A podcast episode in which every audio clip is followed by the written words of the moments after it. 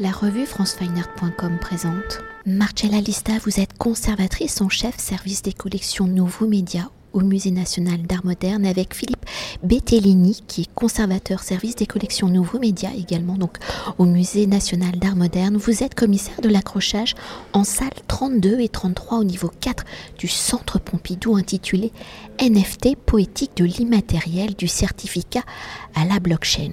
Alors accrochage conçu suite à l'acquisition le 18 janvier 2023 de 18 projets réalisés par 13 artistes français et internationaux et qui présentent l'intégralité de ces 18 œuvres où celui-ci se veut être le reflet de la diversité des cultures artistiques du Web 3 où se croisent les champs de l'art numérique, du du crypto-art et de l'art contemporain abordant les particularités de l'économie décentralisée. Alors cette acquisition de 18 œuvres issues du NFT est une première pour le Musée national d'art moderne. Alors pour évoquer la genèse de cette acquisition, si dans son ADN l'institution a pour vocation d'être au cœur de la création contemporaine et de refléter l'ensemble des pratiques plastiques de son temps, et cela à travers l'évolution des pratiques sociétales, quelles ont été les réflexions du Musée national d'art moderne pour acquérir ces 18 œuvres NFT dans le cadre d'œuvres dites immatérielles, mais on verra pas que, quels sont les nouveaux protocoles mis en place par le musée pour pouvoir acquérir des œuvres non physiques, ces œuvres immatérielles sont-elles dans la continuité d'œuvres dites protocolaires ou encore évolutives? Bonjour et merci beaucoup pour votre question. En effet, ce qui a motivé notre démarche de nous intéresser au NFT, nous avons pris le temps de un peu plus d'un an en fait de recherche, d'exploration de ce domaine. C'était effectivement un peu la confusion entre d'une part euh, le phénomène de spéculation financière autour de la crypto-monnaie, hein, et puis l'émergence d'un marché de l'art extrêmement euh, nerveux, euh, euh, réactif, pour produire comme ça des nouvelles formes d'art totalement dématérialisées, qui s'adressent peut-être aussi à, un nouveau public hein, qui travaille essentiellement en ligne et qui n'a peut-être pas le temps d'aller dans des galeries d'art.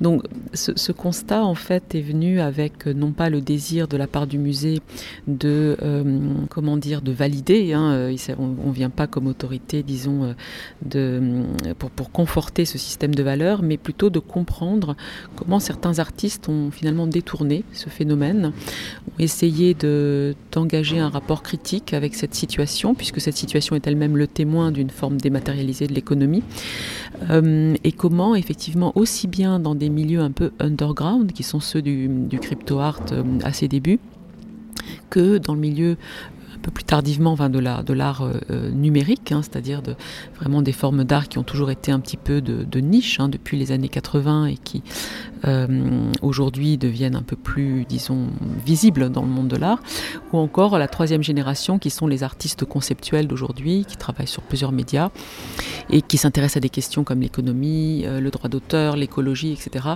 et qui vont produire des gestes critiques sur la blockchain. Donc pour nous, ça correspond euh, aussi à un moment où justement où la spéculation financière un peu s'est effondrée autour de tout ça et où on peut peut-être réfléchir de façon euh, apaisée à euh, qu'est-ce, qui, a été produit comme idée, comme concept et comme forme avec ce médium.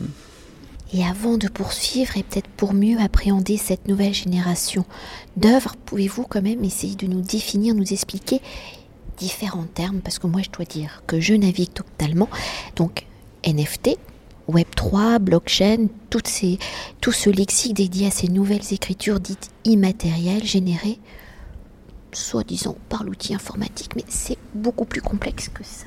Donc NFT, c'est pour euh, jeton non fongible. Hein. donc euh, euh, le, jeton fongible, c'est une, une crypto-monnaie ordinaire. Hein. c'est quelque chose qui n'a pas d'unicité. C'est comme une pièce de monnaie.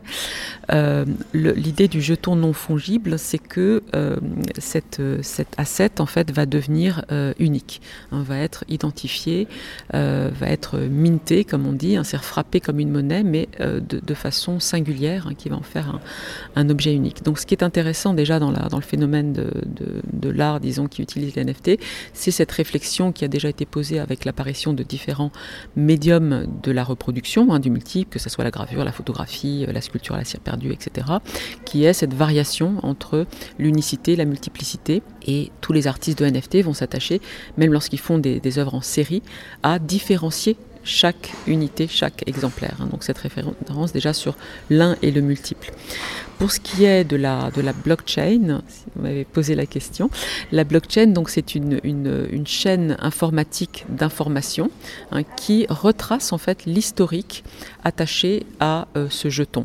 Hein, C'est-à-dire c'est tout ce qui va enregistrer au fur et à mesure les mouvements, euh, les transactions qui sont associées à ce jeton et qui de cette façon crée, en tout cas dans, l'utopie hein, du Bitcoin tel qu'il a été créé en 2008, euh, crée cette idée, cet idéal d'une transparence en fait de, de, la provenance, hein, de l'historique. Euh, en 2008, le, Bitcoin a été euh, créé en réaction à la crise financière, hein, au crash financier de 2008, c'est-à-dire avec un désir aussi de rétablir hein, quelque chose de plus, clair euh, sur les mouvements monétaires de la, finance dématérialisée. Alors pour entrer au cœur des œuvres et décrypter les enjeux de ces œuvres NFT à travers les 18 œuvres acquises réalisées, je le rappelle, par 13 artistes français et internationaux, quels sont justement les profils des artistes? Parce que ils sont très variés. Comment sont-ils arrivés vers ces nouvelles formes d'écriture? Est-ce une évolution de leur pratique plastique? Ou est-ce des artistes issus du monde dit numérique? Alors, ce qui, est, intéressant dans, la, démarche que nous avons euh, tenté d'élaborer, c'était précisément de voir comment euh, beaucoup de, types d'artistes différents s'intéressent à ce médium. À commencer par Fred Forrest, donc euh, le, pionnier en France hein, de l'art informatique, de l'art télématique, qui, dès les années 60, a conçu cette idée d'un homme réseau, hein, c'est-à-dire d'un homme entièrement connecté. Et une des œuvres qui ouvre l'exposition, donc c'est une œuvre qui est euh, la première, semble-t-il, œuvre totalement immatérielle, une pure ligne de code qui a été vendue aux enchères euh, en, en, 1996. Et cette œuvre était en fait euh, une ligne de code avec laquelle le collectionneur ou la collectionneuse propriétaire hein, pouvait donc aller sur Internet et découvrir une image hein, qui était la reprise d'une peinture de 66 qui s'appelle L'homme réseau. Et cette œuvre a été ensuite rééditée en, en 2021 par Fred Forrest sous forme de, de NFT, hein, s'appelle Parcelle, Parcelle Réseau. Donc voilà, on voit déjà toute l'histoire de l'art informatique hein, qui euh, va s'approprier le phénomène des NFT. Et on a parallèlement à ça, effectivement, le milieu du crypto art qui se développe euh, au milieu des années 2010 aux États-Unis et euh, qui vient d'une culture underground qui vise là encore un peu dans un esprit euh, de, parasitage, de détournement, hein, de voir comment on peut euh, utiliser ces outils de la finance hein, pour produire des gestes artistiques, des gestes de contre-culture. Hein, L'exemple typique étant les, les fameux CryptoPunk créés par un duo qui s'appelle Larva Labs, basé à New York et, et dont la, la, production effectivement va tout d'abord circuler de façon gratuite. Hein. Ce sont des sortes d'avatars de la, de la communauté qui prennent l'aspect de ces portraits de punk imaginaire hein, avec euh, quelques caractéristiques comme ça qui sont développées de façon variable et qui vont euh, marquer comme ça une espèce de langage visuel d'identification de cette, de cette communauté. Et par la suite, hein, comme c'est bien connu, les CryptoPunks sont devenus parmi les, les œuvres les plus chères hein, du, euh, du crypto art, donc euh, ont été un petit peu dévoyés de leur, de leur esprit d'origine mais euh, voilà, ça dit en tout cas quelque chose de cet état d'esprit. Et peut-être pour venir à des démarches plus historiques, pour replacer tout ce contexte, vous présentez aussi des œuvres qui pour le public euh, va peut-être être en point d'interrogation, mais qui sont des euh, œuvres protocolaires. Il y a euh, Claude Ruteau, Yves Klein, même Fabrice Hibert. Comment ces artistes introduisent-ils donc ces œuvres dites NFT oui, donc ce qu'il faut savoir à propos de la blockchain hein, qui est associée aux jetons euh, non fongibles, c'est qu'elle enregistre des transactions, mais elle enregistre aussi un certain nombre de documents relatifs à l'œuvre, dont notamment les certificats, hein, les certificats qui, sont, qui attestent en principe de leur authenticité. Et, euh, et certaines, de, certaines de ces blockchains, blockchain, elles-mêmes sont conçues pour exécuter une œuvre, c'est-à-dire euh, produire le calcul qui va créer une composition visuelle euh, que l'on peut ensuite euh, matérialiser sur un écran, etc. Mais tout est encrypté, tout est encodé sur la blockchain. Donc ce qui nous a intéressé, c'était de comprendre euh, comment ça s'inscrit dans une tradition plus vaste, qui a été entre autres initiée par euh, l'art conceptuel les proto-conceptuels, que ce soit chez Duchamp, chez Yves Klein euh, ou d'autres, même chez Sol Lewitt, c'est-à-dire d'œuvres où les artistes réfléchissent à comment commercialiser une œuvre immatérielle. Euh, Yves Klein donc, euh, réalise en 59 notamment ce, carnet à souche hein, comme un chéquier pour vendre des transactions de, peinture, de sensibilité picturales immatérielles hein, qui vont petit à petit donc permettre hein, de, vendre quelque chose qui est littéralement invisible et intangible de façon numérotée, éditée, etc. Fabrice Hibert donc, a fait un geste magnifique dans les années 90 pour accompagner ces éditions de tête, pour ainsi dire, de ces, de ces vidéos qui elles-mêmes accompagnent les POF, hein, les, les, prototypes d'objets en fonctionnement.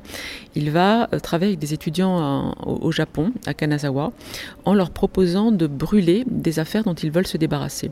Il va donc créer des, céramiques hein, sous la forme de petites bulles, qu'il appelle les bulles de Kanazawa, qui sont enveloppées dans ces petits chiffons, euh, ces petits carrés de tissu japonais qui servent en, général à emmener des affaires personnelles.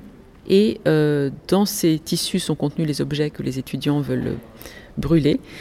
Tout ça est entouré de céramique cuit, donc les objets sont réduits en cendres et cet objet ensuite va euh, contenir le certificat signé de la main de l'artiste et cacheté. Alors qu'est-ce qui est beau dans, ce geste extrêmement poétique hein, C'est de réfléchir à justement cette dimension éphémère de la valeur des biens matériels hein, qui vont à un moment donné bah, se réduire en fumée pour créer une autre valeur, hein, pour presque comme dans une opération alchimique, devenir autre chose. donc c'est vraiment cet état éphémère euh, de la valeur qui intéresse Fabrice Hibert. Une dernière chose pour euh, continuer de décrypter les enjeux de ces œuvres NFT dans leur réalisation, quelles sont leurs matérialités? Reste-t-on dans l'immatériel? Sont-elles évolutives ou figées? Sont-elles restituées sous une forme dite physique? Comment les artistes jouent-ils justement avec ces différentes possibilités à travers ces 18 œuvres? Comment l'accrochage fait-il un panorama? Là, on l'a déjà évoqué, un historique de cette nouvelle typologie des écritures plastiques. Alors c'est une question très intéressante parce que beaucoup d'artistes aujourd'hui font une critique de l'art euh, numérique en tant que tel, s'intéressent plutôt au, phénomène qu'il n'y a, plus vraiment de séparation entre le virtuel et le réel, et donc s'attachent à l'idée de produire des œuvres qui sont à cheval sur ces deux domaines. Donc un exemple typique est celui de Agnieszka Current dans, dans la, sélection des œuvres NFT que nous avons regroupées ici, et qui propose en fait de euh, créer une sculpture immatérielle à partir notamment de, euh, de données recueille sur les réseaux sociaux, qui réagissent à des phénomènes de réaction de masse à des grands événements euh, politiques ou euh, sociétaux. Et euh, ces, données de masse, hein, de réaction, de like, etc., euh, fournissent ensuite sont transformées par un algorithme en une forme, en une visualisation en volume. Et cette forme qui existe de façon virtuelle, elle propose de la matérialiser aux collectionneurs, aux conservateurs qui le souhaitent, sous forme d'une sculpture qui est moulée dans un matériau qu'elle appelle la sentimentite, hein, comme un nouveau minéral numérique, euh, qu'elle pense effectivement comme une sorte de concrétisation des sentiments, hein, des sentiments humains qui s'expriment dans le monde virtuel, euh, et qui donc va euh, permettre de, donner une forme concrète à, ces, grands mouvements d'émotions humaines hein, tels que, disons, les réseaux les, les, transmettent. Hein. Et la sentimentite elle-même est composée aussi de différentes formes de monnaie.